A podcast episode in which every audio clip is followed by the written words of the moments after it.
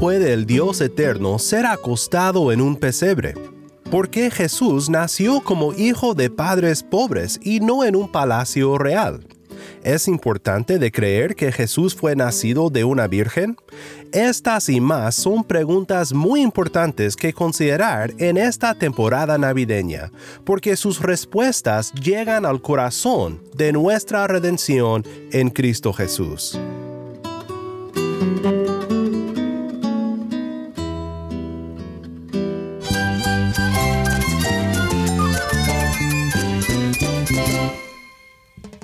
Cristo es mi todo. Cristo es el Rey del universo, es quien guía nuestras vidas. Él es grande y amoroso. Él es real. Solamente Jesucristo es nuestro Señor y Salvador. Es mi guía quien me fortalece. En Cristo Jesús hay esperanza, hay paz. Y nuestro Dios es un Dios de rescate. Estás escuchando a El Faro de Redención, Cristo desde toda la Biblia para toda Cuba y para todo el mundo. Hola, soy el pastor Daniel Warren, gracias por acompañarme aquí en el Faro de Redención. Comenzamos el día de hoy una serie titulada Desde la Eternidad a la Humanidad.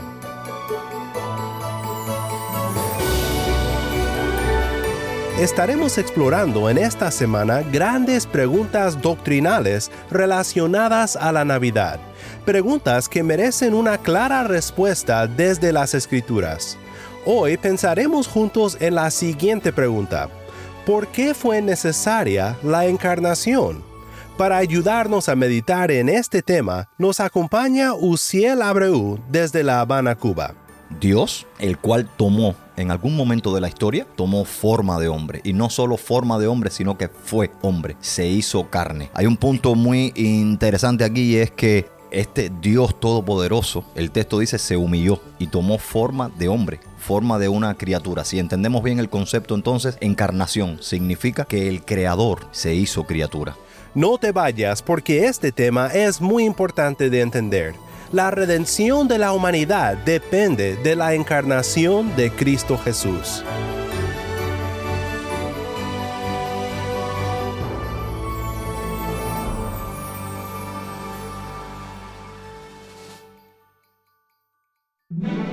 Para comenzar nuestra programación navideña y en esta semana nuestra serie de preguntas y respuestas doctrinales relacionadas a la Navidad. Hoy nos acompaña un amigo de nosotros aquí en el Faro. Si has sido oyente por un tiempo ya, conoces bastante bien a nuestro hermano el pastor Uciel Abreu, que nos acompaña desde La Habana, Cuba. Uciel, gracias por estar con nosotros nuevamente aquí en el Faro. Una vez más mis saludos Daniel y agradecerte por esta nueva invitación al Faro de Redención. Uciel, creo que para comenzar nuestra serie de preguntas y respuestas navideñas, temas doctrinales que tratan con lo que celebramos en esta temporada navideña, no hay mejor lugar donde comenzar que con la siguiente pregunta. ¿Por qué fue necesaria la encarnación? Bueno, para comenzar, ¿qué significa la encarnación de Jesús? Bueno, el concepto encarnación, en términos divinos, pudiéramos resumirlo en que Dios asumió la forma de hombre, en que Dios se hizo hombre, o más bien se encarnó, se hizo carne. Me gustaría compartir contigo un texto que nos puede ayudar mucho y es Filipenses 2 del 5 al 8 que empieza Pablo diciendo, haya pues en vosotros esta actitud que hubo también en Cristo Jesús, hablando de Cristo ahora, dice, el cual, aunque existía en forma de Dios, no consideró el ser igual a Dios como algo a que aferrarse, sino que se despojó de sí mismo, tomando forma de siervo. Decimos, bueno, entonces tomó forma de siervo, pero no solamente ahí, explica bien la forma y agrega entonces el texto diciendo, haciéndose semejante a los hombres y hallándose en forma de hombre, y agrega entonces ya después la obra o una parte de la obra de Cristo. Se humilló a sí mismo, haciéndose obediente hasta la muerte y muerte de cruz. Entonces lo que entendemos por encarnación es que existe este ser divino, Dios, el cual tomó en algún momento de la historia, tomó forma de hombre. Y no solo forma de hombre, sino que fue hombre. se hizo carne. Se hizo hombre. Hay un punto muy interesante aquí y es que este Dios todopoderoso, el texto dice, se humilló. Si entendemos bien el concepto, entonces, encarnación significa que el creador se hizo criatura. Uciel, estoy muy de acuerdo con todo lo que dices. Es, es lo que vemos en la palabra de Dios respecto a lo que significa la encarnación de Jesús. Pero para que quede muy claro el tema que estamos tratando, Estamos hablando de la encarnación de Dios el Hijo, de la segunda persona de la Trinidad. ¿Este Dios encarnado seguía siendo Dios o era entonces solo un hombre? Eso es una pregunta recurrente, Dan, en la historia del cristianismo y es una pregunta que se repite mucho. Sí, sí. Yo creo que en todos los momentos de la humanidad. Porque claro, surge la duda, si Dios se hizo hombre, entonces ¿qué cosa es? ¿Sigue siendo Dios o solamente ya ahora es un ser humano? Esa es la pregunta, sí. Eso es una pregunta, Dan. Y en el caso de la encarnación, eh, en Jesús mismo, digamos, hay un punto central que es de mucha importancia y lo entendemos por la palabra griega que se usa, porque de lo que estamos hablando, eh, si entiendo bien lo que me preguntas, Dan, es sobre la naturaleza de Jesús. Si Jesús era hombre o era Dios. Y la palabra que se usa para esto en el griego es hipóstasis. En español lo conocemos como la unión hipostática. Es como la fusión de varias cosas. En el caso de Jesús es dos naturalezas. Como respuesta a tu pregunta, entonces Jesús sería 100% Dios y 100% hombre. O sea, no es Dios solamente, sino que Dios se hizo carne y ahora no es carne, solamente, sino que también tiene el elemento divino. Es 100% Dios y 100%, hombre. Y me gustaría explicarte algo muy brevemente. No es, como muchos dibujan por ahí, un cuerpecito humano, mitad hombre, mitad Dios. No. es que sea 50%, digamos, ese cuerpo lleno de lo divino y 50% lleno de lo mm. humano. Es todo lo contrario. Es 100% hombre porque Jesús tenía toda su humanidad Jesús pasó, digamos, pasó frío, pasó hambre, debe haber sufrido enfermedades, dolor, lloró cuando vio eh, a Lázaro muerto. Entonces Jesús tenía emocionalmente, psicológicamente, anatómicamente hablando, tenía todas las cualidades de un ser humano. Era 100% hombre, pero también hizo milagros. Resucitó a Lázaro, multiplicó unos panes y unos peces para dar de comer a más de 5 mil personas, caminó sobre el mar, calmó una tormenta, tenía también entonces todo el poder de Dios, tenía toda la suficiencia de Dios en él. Hay personas que creen en Jesús como en un Superman. Jesús no era un hombre con superpoderes. No, claro que no. Jesús era 100% hombre, 100% Dios. Él sabía todas las cosas, tenía todo el poder. A esto se le conoce como la unión hipostática. O sea, este hombre, este Jesús, con dos naturalezas, 100% divino, 100% humano. Gracias, Uciel, por aclarar este punto. Es importantísimo que entendamos esto, que Cristo fue verdaderamente hombre, 100% hombre como tú dices, y verdaderamente Dios, a la misma vez, una sola persona con dos naturalezas. Y como veremos, esto fue necesario si Cristo habría de cumplir la redención para nosotros. Pasemos entonces de definiciones a propósitos y significados. Uciel, hemos hablado de lo que es la encarnación, pero hablemos ahora del porqué de la encarnación. ¿Para qué se hizo Dios hombre? Bueno, eh, una de las cosas que tenemos que entender sobre la obra de Jesús es que básicamente que nosotros requeríamos de un mediador. Mm, Jesús literalmente se hizo hombre para ser mediador. Por eso el texto en Juan 1.14 dice, y el verbo o el logos, más bien el logos era para los, griegos el origen de todas las cosas, el principio de todas las cosas, Dios. Y el logos se hizo carne y habitó entre nosotros. Y vimos su gloria, dice, gloria como el unigénito del Padre, lleno de gracia y de verdad. Entonces, el término que está diciendo Juan aquí es que Dios se hizo hombre y se hizo hombre con un propósito y el propósito era ser mediador. Y, si el mediador no es una palabra que solemos usar mucho en nuestra vida cotidiana. Entonces, para el oyente que quizás no entiende muy bien, ¿a qué nos referimos cuando decimos que Jesús vino para ser un mediador? Bueno, obligatoriamente explicar el término mediador nos llevaría a otras preguntas, creo, mucho más interesantes y mucho más profundas, porque explicar el término mediador, Dan, es realmente fácil. Mediador es alguien que está mediando, Sí, sí. obviamente, entre dos personas o entre dos partes. Y esta persona es la encargada, digamos, de pacificar o de agenciar una solución para un problema o de propiciar también quizás un elemento que falte a estas dos partes. El mediador es como un puente, es la persona que puede estar, por ejemplo, entre tú y yo, si nosotros tenemos algo que tenemos que arreglar y esta persona ayuda al entendimiento entre tú y yo. Por eso podemos entender que Cristo, entonces Jesús, fue un mediador entre Dios, que era santo, y el hombre, que era pecador. Después de la caída, este anhelo de un mediador ha sido el anhelo más antiguo del corazón humano. En el libro de Job, que es quizás el libro más antiguo del Antiguo Testamento, Job lamenta lo siguiente en medio de sus sentimientos de culpabilidad y de condenación. Job dice en el capítulo 9, versículos 32 al 33, Porque él, hablando de Dios, no es hombre como yo, para que le responda, para que juntos vengamos a juicio. No hay árbitro entre nosotros que ponga su mano sobre ambos. Uziel, ¿por qué nos es necesario este árbitro, un mediador que se interponga entre Dios y el hombre para reconciliar al hombre con su Dios? que Dios es tres veces santo, que el hombre es pecador. Y ahí tienes el primer problema. Y la necesidad de que Cristo viniera como mediador. Dios es tres veces santo y no soporta estar frente al pecado. Cristo vino a mediar, Sí. vino a solucionar ese problema, vino a unir lo que estaba separado. Dice la palabra en Romanos 6, 23, porque la paga del pecado es muerte. Entonces, si entendemos que la paga del pecado es muerte, nosotros tenemos que morir para pagar ese pecado. Sin embargo, Cristo vino a propiciar una solución, a mediar. La mediación de Cristo era para reconciliar.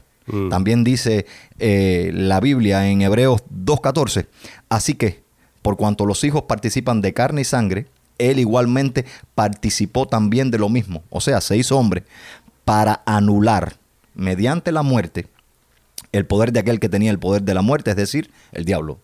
Vino a mediar para hacer nula esa separación que había entre Dios y los hombres, para propiciar una relación. Uziel, me gusta mucho que hayas mencionado a Hebreos 2.14 porque este versículo habla de algo muy importante, y es que el mediador fue hombre y tuvo que ser hombre, tuvo que participar de carne y de sangre. ¿Pero por qué? ¿Por qué tuvo que serlo? Es el hombre el que cometió la falta, el que cometió el pecado, por eso debe pagar el hombre. La Biblia nos enseña claramente en un texto que está en Romanos, en el capítulo 5 y en el verso 12, que dice, por tanto, tal como el pecado entró en el mundo por un hombre, y explica literalmente que como el pecado entró en el mundo por un hombre, es el hombre el que tiene que pagar. No sé si me entiendes, el, Sí. el castigo que está el hombre asumiendo por su pecado, es el hombre mismo el que tiene que pagarlo. Por tanto, si Cristo vino a mediar, y eso lo vamos a entender mucho más en la obra de Cristo, porque vino a pagar por los pecadores. Si Cristo vino a mediar entre nosotros y Dios, era necesario literalmente que viniera como un humano, que viniera como hombre, porque el hombre tiene que pagar por su falta. Entonces por eso es que es necesario que el, mediador fuese hombre, fuese humano. No solamente divino, sino también humano. Porque el hombre cometió la falta, es el hombre el que tiene que pagar. Que Cristo vino a suplir, a hacer lo que Adán no pudo. Como hombre, él vivió perfectamente. Así que en la encarnación de Dios el Hijo, en Cristo Jesús, tenemos un perfecto mediador, un mediador calificado para redimirnos, calificado por sus dos naturalezas y por el cumplimiento de su misión en la tierra, en perfecta santidad y justicia, en obediencia a Dios el Padre. Yo creo que sería útil eh, recordar por lo menos una porción de historia del Antiguo Testamento. No sé si recuerdas, Dan, que en el Antiguo Testamento eh, una de las cosas que se hacían, una de las ceremonias que se hacían para pagar por el pecado de los hombres era tomar un cordero. Ese cordero tenía que tener cualidades para el sacrificio, para pagar por el pecado, para apaciguar la ira de Dios. Sí. Este cordero tenía que ser perfecto. La Biblia describe que tenía que ser sin manchas, tenía que tener todos los huesos sanos, no podía tener enfermedades, no podía tener ninguna marca en la piel, tenía que ser un cordero perfectamente cuidado para que fuese sin mancha alguna, en representación de ese Jesús, de ese Mesías que iba a venir, Sí. como el cordero perfecto. Entonces Juan mismo, Juan el Bautista, lo expone de esta manera cuando lo va a bautizar. Jesús se acerca y Juan lo apunta y dice, he aquí el cordero de Dios, que quita el pecado del mundo. Jesús califica como mediador porque precisamente es perfecto. Mm. Por eso es que es necesaria en Jesús la doble naturaleza. Si Jesús solo fuera humano, Jesús no tuviese la cualidad del carácter de Dios de tres veces santo. Hacía falta sangre inocente. Hacía falta que Jesús fuera completamente santo, completamente perfecto, sin pecado. Por eso es que necesita la naturaleza divina, 100% Dios. Pero también hacía falta que el hombre pagara. Por eso es que necesita la naturaleza humana, 100% hombre. Y califica precisamente por esto. Primero, porque es tres veces santo. Es el Cordero perfecto, sin mancha. Segundo, porque es Dios mismo. Dice un texto en Primera de Corintios 8:6 que Jesucristo por quien son todas las cosas y por medio del cual existimos nosotros. O sea, Él es el que tiene control completo sobre todas las cosas. Él es el Hijo de Dios. También es puesto también en Colosenses como la imagen del Dios invisible, como el Creador, porque dice que todo ha sido creado por medio de Él y para Él. Y lo pone también en el 18, en Colosenses 1.18, como que es la cabeza del cuerpo, que es la iglesia. Él es el principio, el primogénito de toda resurrección. Entonces, en ese sentido, hay múltiples aspectos que califican a Cristo como mediador. Lo califica es que es tres, tres veces santos, es sangre inocente, es un sacrificio perfecto para apaciguar la ira de Dios. Lo califica no solo que es este sacrificio perfecto, sino que es ser humano, es 100% hombre también. Entonces un hombre cayó, un hombre tiene que pagar. Por eso Cristo se hizo hombre y también lo, lo, lo, lo, califica que es Dios mismo. Es un ser perfecto, completamente íntegro, y por eso le da toda la calificación para mediar entre Dios y el hombre. Uciel, gracias hermano, porque nos has ayudado hoy a comprender más lo que significa para nuestra redención la encarnación de Dios el Hijo, el Verbo hecho carne, verdaderamente Dios y verdaderamente hombre, para redimirnos. Por eso celebramos la Navidad, porque el pequeño nacido en Belén es para nosotros el mediador entre Dios y los hombres. Uciel, antes de terminar, ¿tienes algún otro comentario sobre por qué adoramos en la Navidad y en todo tiempo a Jesús, quien es nuestro mediador? Me gusta mucho que hay una palabra en particular en tu pregunta que me atrae y me estás preguntando en tiempo presente. Porque Jesús es, no fue, es ese mediador. O sea, sí. que la mediación de Cristo entre Dios y los hombres, para que los hombres tuvieran ya eh, la oportunidad de ser salvos, no fue, no está en pasado, sino que es en presente. Todavía Cristo está mediando. Y es que literalmente nosotros tenemos que entender que Cristo es mediador aún entre Dios y los hombres, porque la necesidad más grande del hombre es ser salvo, ser redimido, ser perdonado por Dios. El problema más grande que tiene el hombre hoy día es la separación que tiene de Dios, porque esa separación, ya lo mencionamos, tiene como resultado la muerte. Mm. La paga del pecado es muerte, separación de Dios y una eternidad en el infierno y la solución a esa, digamos, a ese problema fundamental del hombre, aunque muchas personas crean que el hombre tiene otros problemas, este es el problema ciertamente fundamental del hombre, la muerte, el pecado, cuya paga es la muerte. Y si entendemos bien eso, entendemos entonces que Cristo es ese mediador sí. porque su obra fue completa y perfecta para suplir esa solución. Colosenses 1.13, 18 dice, porque Él nos libró del dominio de las tinieblas y nos trasladó al reino de su Hijo amado. Ahora, en ese Hijo amado, en Cristo, dice, en quien tenemos redención, el perdón de pecados. Entonces nosotros tenemos que entender que Cristo nos ha dado redención, nos ha dado el perdón de pecados. Por su obra, por su muerte en la cruz, nos ha, digamos, llenado de ese perdón de Dios. Él cargó el castigo por nosotros, pagó por nosotros. El texto de primera de Timoteo 2, 5 y 6 lo explica mucho mejor. Dice de esta manera, porque hay un solo Dios y también un solo mediador entre Dios y los hombres. Cristo Jesús, hombre. Y mira lo que dice ahora Adán, quien se dio a sí mismo en rescate por todos. Entonces en eso entendemos el por qué. Jesús es hoy mediador. Porque el hombre hoy continúa teniendo esa gran necesidad, ese gran problema que enfrentar, que es que la paga del pecado es muerte. Y necesita vida y vida eterna. Y Cristo vino para eso, precisamente por eso es mediador, porque en Él es donde único nosotros tenemos la solución. Él dijo en algún momento, yo soy el camino, la verdad y la vida. Nadie viene al Padre sino por medio de mí. Y ahí tenemos un versículo clave para hablar de la mediación de Cristo y de la redención de Cristo. Él solo es el que salva.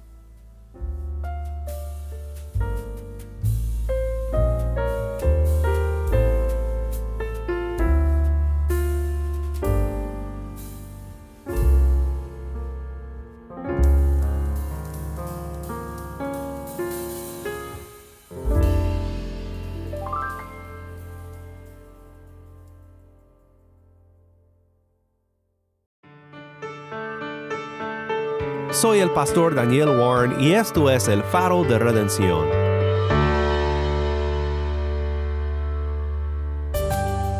El anhelo de Job fue que un mediador viniera a poner su mano sobre el Todopoderoso y sobre su pobre ser, reconciliándolos en amistad. Estas manos fueron extendidas sobre la cruz del Calvario para hacer justo eso. Cristo, verdaderamente Dios y verdaderamente hombre, reconcilió al pecador con el Santísimo por su perfecto sacrificio. Y el pecador que deposita su fe en este sacrificio, abandona su confianza en todo lo demás y se aferra a Cristo como su única esperanza, éste será salvo. Este mediador vino desde la eternidad a la humanidad, nacido en Belén, para llevarnos a Dios. Te recuerdo que apreciamos tus comentarios y tus correos. Puedes seguirnos en las redes sociales, solo busca el faro de redención. Y puedes escribirnos al correo electrónico ministerio arroba el faro de redención.org. Nuevamente nuestro correo electrónico es ministerio arroba el faro de redención.org para unirte con nosotros financieramente para resplandecer la luz de Cristo y compartir la voz de su pueblo en Cuba con oyentes como tú en todo el mundo. Visita nuestra página web elfaroderedención.org diagonal donar elfaroderedención.org diagonal donar mi nombre es Daniel Warren. Te invito a que me acompañes mañana en esta serie Desde la Eternidad a la Humanidad, mientras seguimos celebrando la Navidad y al Salvador nacido en Belén, aquí en el Faro de Redención.